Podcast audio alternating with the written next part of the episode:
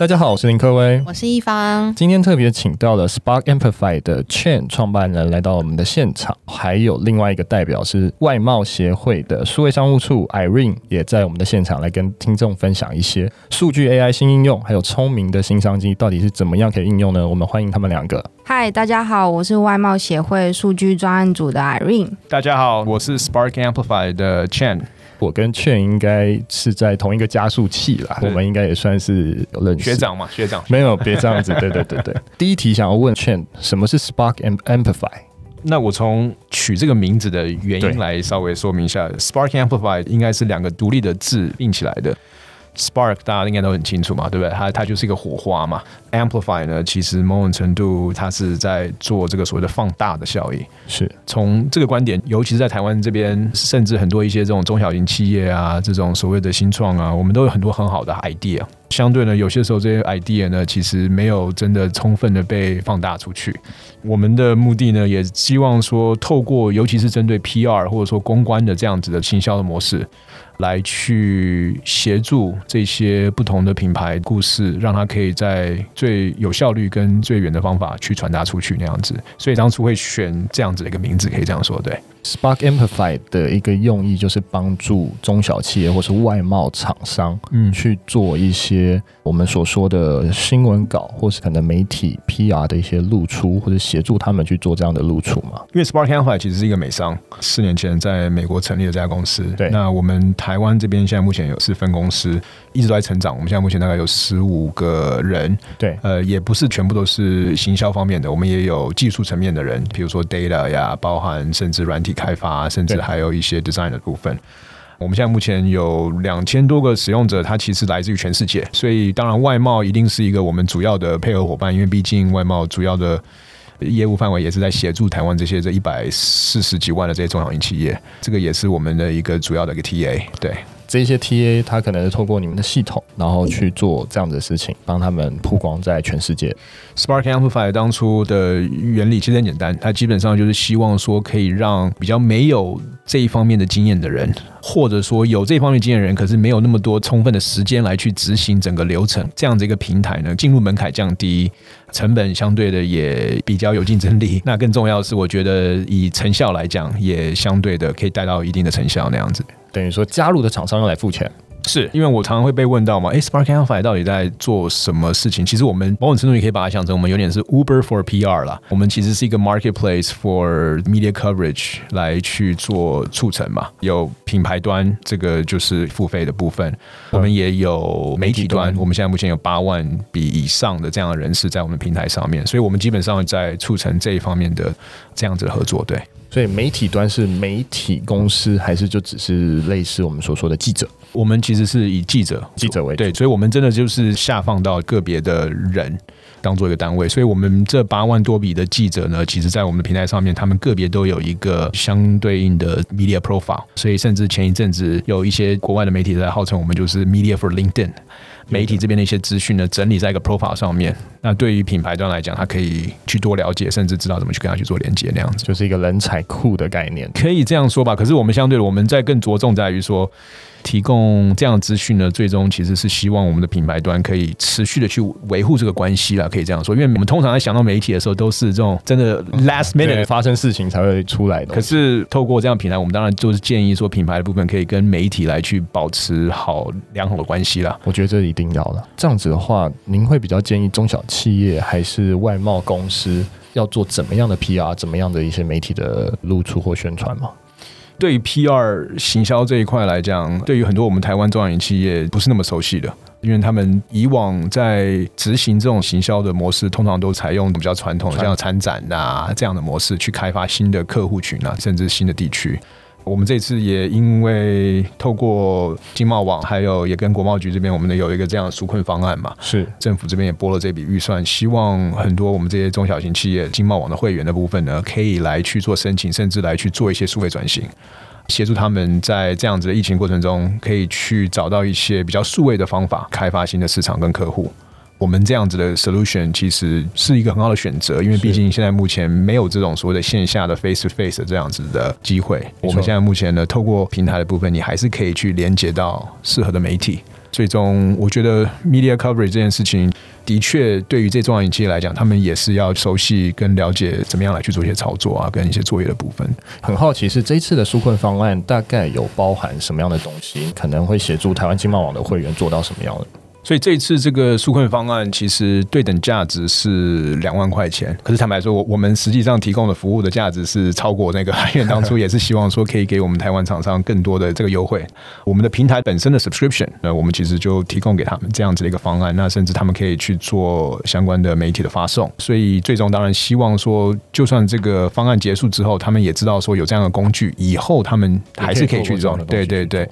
再来就是说，因为我们这次也希望说走整个流程，相对呢，我们也让每家厂商他们今年或者说明年可能想要去接触的市场，我们会针对一个市场的部分呢，来比如说好，如果假设是在美国，当然就一定是英文；那如果假设是日本或者说德国，我们还会透过我们的 AI 辅助的这个系统呢，所产出来的新闻稿去做个翻译。翻译的部分呢，不止做翻译，我们还会针对 logo 的这些媒体，一方面透过我们的系统去做相关的 data research，那甚至还去发布到 logo 的市场，所以还会去做一个发布的动作。所以这次除了我们标准的 SaaS 的 subscription 的服务以外，是我们还额外的又追加了一些东西，让我们台湾厂商这边可以得到一些更 customized 或 personalized 这个服务了，可以这样说。它只要产出一个语言，但是可以透过这个系统去产出更多不一样地方，适应到它的 market 的一个语言，再去帮它投放。语言的部分，我们现在没有自动化了。坦白说，所以所以那一块真的其实是额外加价，那个不是我们的标准服务。可是我们那时候想说，因为毕竟我们这次让他们挑选一个市场嘛，是语言这个东西一直以来都是一个很大的 gap。那如果假设我们可以协助他们把他们的故事 translate 到一个就是当地媒体比较可以连接的这个文章的话，他们可以得到更多的效益了。可以这样说，全方位的 AI 新闻稿服务大概是什么样的服务呢？因为 Spark Amplify 的平台主要解决的三个重要的任务啦。一，当然对于很多接触过 PR 的人，大家都很清楚，我们通常在接触媒体之前，我们要准备一些相关的素材，Press Kit 的概念。这样的东西，以往传统的做法，比如说一个档案夹丢了一堆，可能是一个 Dropbox 或者 Google，我们丢很多的一些档案进去，在我们的平台上，我们可以把它变成数位化，甚至变成是一个 profile 的呈现。再来回到 AI press release 的部分，对于很多这些厂商来讲，他们其实素材是非常非常丰富，但是有有些时候呢，我们台湾常常比较欠缺那个 storytelling 的那个 aspect，不知道怎么去讲他的故事。更何况在讲故事的过程中，媒体习惯收到故事的这种 format 新闻稿。可是新闻稿这个东西，就是有写过新闻稿的人，大家都知道，它是一个非常自制式的一个内容。比如说，一个区块是写有关这次的活动的，还有一个 boilerplate 是有关你的公司的，还有你的产品啊等等。那也就是因为它很格式化，我们那时候就在思考说，好，既然这一块对于很多中小型企业，尤其是我们亚洲或台湾这些厂商没办法去表达的故事，我们今天怎么样可以把它变成自动化？所谓的自动化，我不是帮它从无声到有。某种程度是引导他来一系列的问题，因为一般实际有 PR 经验的人在写新闻稿，他也是透过访谈的方式取得他的内容，再透过他的经验值去把这样的新闻稿把它产出来。我们基本上就是在 mimic 人在做的事情，我们把它系统化。那 AI 的部分会扮演什么样的角色？因为它的内容很格式化，所以我们其实送进去了大概将近五千多笔国外非常知名的一些 PR agency 写的新闻稿。我们就让机器去学习到底类似这样一个 PR 一个新闻稿，尤其是针对活动的时候，大概它会有哪一些区块？区块部分 define 好之后呢，我们会再去分析说，尤其在讲公司的区块的部分，通常它会用什么样的关键字跟片词？这个东西，除非你真有三四年、五六年的经验，不然的话，你根本不知道要用什么样的关键字，因为毕竟你还是要用一些关键字可以吸引到媒体的部分，所以。用 AI 的方式呢，我们去提供了一些这些方面的，不管是关键字或者说一个资料库，让他今天在 go through 我们这个 AI press release 的时候，他在填写这些资讯的时候，我们会提醒他，就是哎，你现在在写是有关你公司。以往呢，我们在看我们常会见到的一些关键字片子是在这一些，所以你可以评估考虑去使用。这个是一个 AI 的环节。那再来就是说，当他今天产出这个新闻稿的时候。让我们的 natural language processing 去看它的这个整个新闻稿，那让他去做个匹配，就是说到底我们现在目前资料库里面的八万多笔，有谁最近在写内容是跟他这个新闻稿内容要比较相似的？代表说这些媒体呢，他现在目前关注的是在这个议题。假设这个议题是他最近比较关注的话，那我今天刚好又有他的联络方式，那刚好这些厂商又有他相关的一些题目跟素材。透过我们平台部分，我们就可以去做这一方面的媒合那样子。AI 又加上了精准媒合，就变得非常厉害，散播的非常快。蛮好奇有什么样的案例可以跟我们分享，就是实际上有产出这样合作的案例。有啊，我稍微说明一下，现在目前纾困方案从今年的七八月开始在跑，我们现在目前呃已经有超过一百家数已经申办成功，那甚至我们也都已经开始做执行。刚好我就稍微介绍一下，因为刚好这个方案直到明年二零二一年的三月底啦，所以我们现在目前还有剩余一些额度。如果听众如果有这样的需求，后续可以再跟外贸啊或跟我们这边再联系哈。我们这次这一百多个，我们其实都期望是让他们可以每一家接触到至少五百次媒体的部分，所以我们现在目前呢，透过这些的笔数，创造了这个连接已经超过大概六万多笔，让台湾这些厂商的故事已经有连接到将近这样子的这个笔数哈，在国外的媒体的部分，有几个我觉得还蛮值得去分享的啦，像。这次有申请的产业超过十个以上，我们台湾的这些所谓的传统产业、医疗产业，我们这些 tools 还有汽配啊等等的，有两家很值得分享了。当然，一台湾因为这次疫情，其实我们在 global 的 position 跟 status 又好像有点提升了，因为大家知道我们这一块做的很好。那更何况我们台湾也有很多这些医疗相关的这些厂商，其中一家也是他就是在做这种所谓的 protective covering 的这一块。这一次呢，他透过我们。这样子的发布呢，其实也连接到一些英文地区的媒体，非常非常 niche，但是非常有影响力的一些媒体的部分。最后呢，公司的这个 PR 的负责人给了我们一个非常好的 testimony，他说，因为这样子的方式呢，其实他只要一个步骤把所有东西可以做完，以往可能要花很多他的时间，支付的费用上来讲，也相对的是比传统的 PR 方法来低很多，又可以得到非常非常 niche 的这种所谓 placement，对他来讲其实非常非常有收获哈。另外一个 case，我觉得也很值得来去讨论的，就是说，因为我们台湾毕竟是比较着重于在科技这一块嘛，那科技呢也围绕着像我们最近很多的 AI，包含 facial recognition 啊等等。我们这边的确有另外一家公司呢，这一次也申请这样方案。毕竟在台湾嘛，我我们可能比较清楚知道台湾这边的一些媒体，可是国外对他们来讲真的是非常非常的陌生。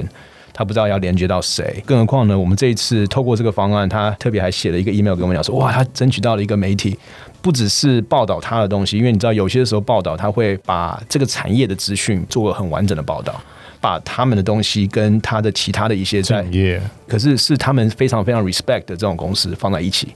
这个就是我觉得就是 power of media 了，就是说我们。通常传统的做法就是，我今天埋头苦干的出去参展，那去开发客户。我们的传统方式就是那种传统的 selling，今天一直去介绍我的东西。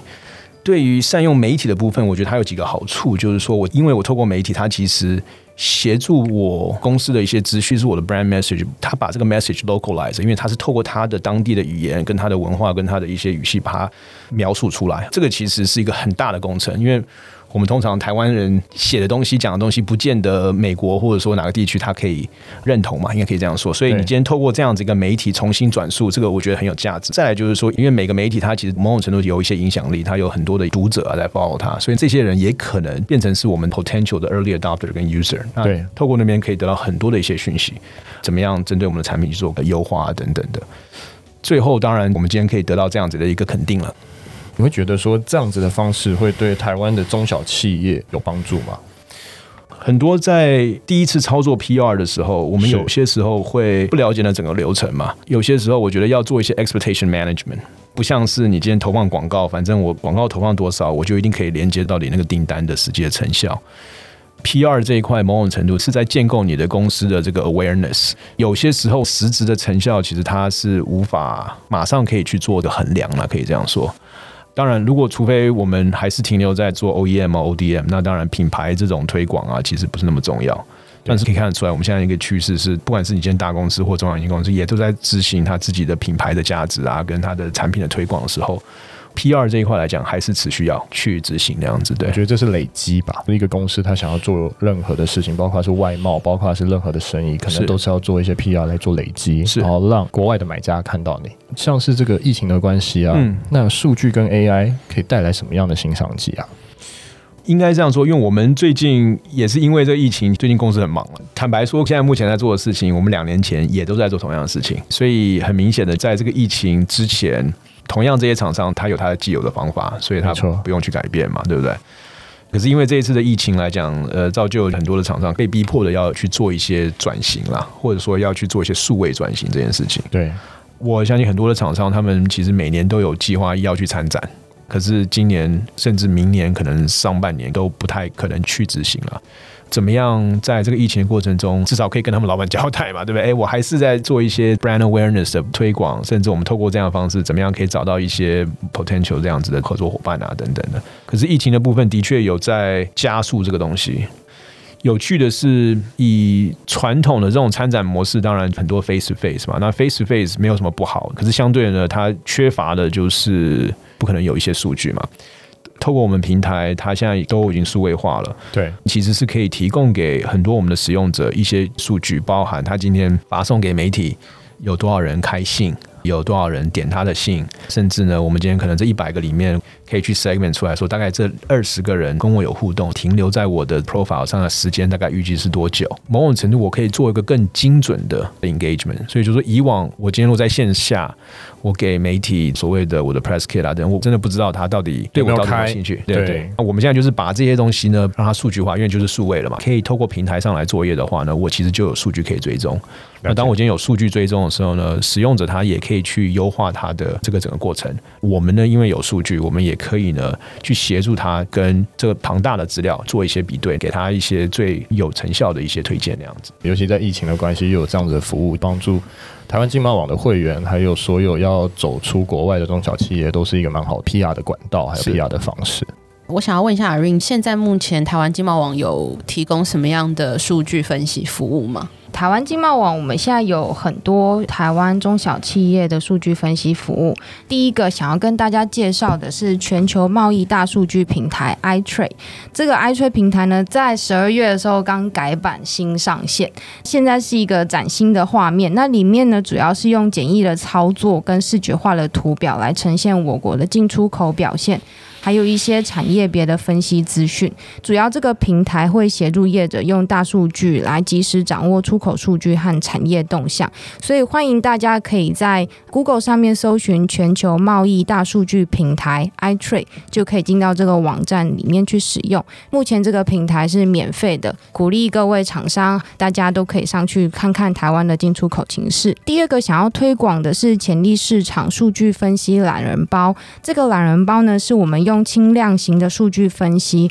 想要协助厂商去了解台湾出口还有全球进口情势。这个懒人包的数据分析能够轻松的去掌握台湾目前产业的发展趋势，去了解到目前的市场商机，提前布局，然后能够更快的掌握洞察整体的产业。另外，我们也提供客制化数据分析服务，专人的线上服务。所以，如果各位厂商或者是说对于国际贸易数据分析有兴趣的话，欢迎都可以跟外贸协会、台湾经贸网的数据分析团队来做联系。这个服务是经贸网的会员跟非会员都可以使用的吗？iTrade 平台是只要是任何台湾民众都可以上去看，因为它是一个免费的平台。是，那我们会有最新的台湾出口跟全球进口的数据。另外，刚刚说到的数据分析懒人包的话，它是有收费的。那如果是台湾经贸网的会员，我们有优惠价，一个 HS code 是三百块这样子。不是台湾经贸网的会员，也欢迎跟我们接洽，那我们也会对他们提供服务。外贸协会或台湾经贸网已经在数据这一块抢先布局了啦。是因为我们这个单位已经成立四年到五年左右的时间，主要是提供台湾的厂商、中小企业想要透过数据跟 AI 的方式来了解说目前的产业趋势，可以抢先到哪些市场去布局，然后发掘一些潜力的市场。五到七年的数据应该已经非常惊人。如果是出口数据的话，我们最先捞到可能十年、二十年都可以。经贸数据这一块的话，它其实是有。变动蛮大。举例来说，我们用过去十年的数据，可能没有办法去预测现在这波疫情所造成的影响。像台湾今年在医材产业啊，或机械设备、检测设备，也是表现非常亮眼的产业。所以说，我们是希望能够透过数据，让厂商去了解说过去发展的产业趋势是怎么样，然后洞察未来的产业能够有什么样的新的进展，协助这些厂商可以到这些市场去布局。因为外贸协会也有很多展览的。活动今年比较特别，是因为 COVID-19 的影响，有一些展览我们没有办法出国去展览，这样。我们原本是希望用数据，然后让厂商去了解接下来在哪一些市场对这样的产品或产业是有需求的，可以到这些市场去做展览，或者是去寻找商机跟买主这样。因为今年比较特别，没有办法出国去，所以台湾经贸网也利用数据，在我们台湾经贸网上面放一些虚拟的展馆，筛选出比较潜力的市场，做拓销跟投放广告这样子。这些背后其实都是用数据去支撑分析的。打个比方，我自己是一个外贸厂商，我就可以透过这些数据看到说，哎、好像珍珠奶茶的东西卖得很好，我就抢先去布局，类似这个意思嘛？对，其实我们会用两个方向，一个是是用全球进口的角度去了解说全球哪一些市场对于这个产品或产业是有需求的，所以是以需求端去看。需求端再来是看出口，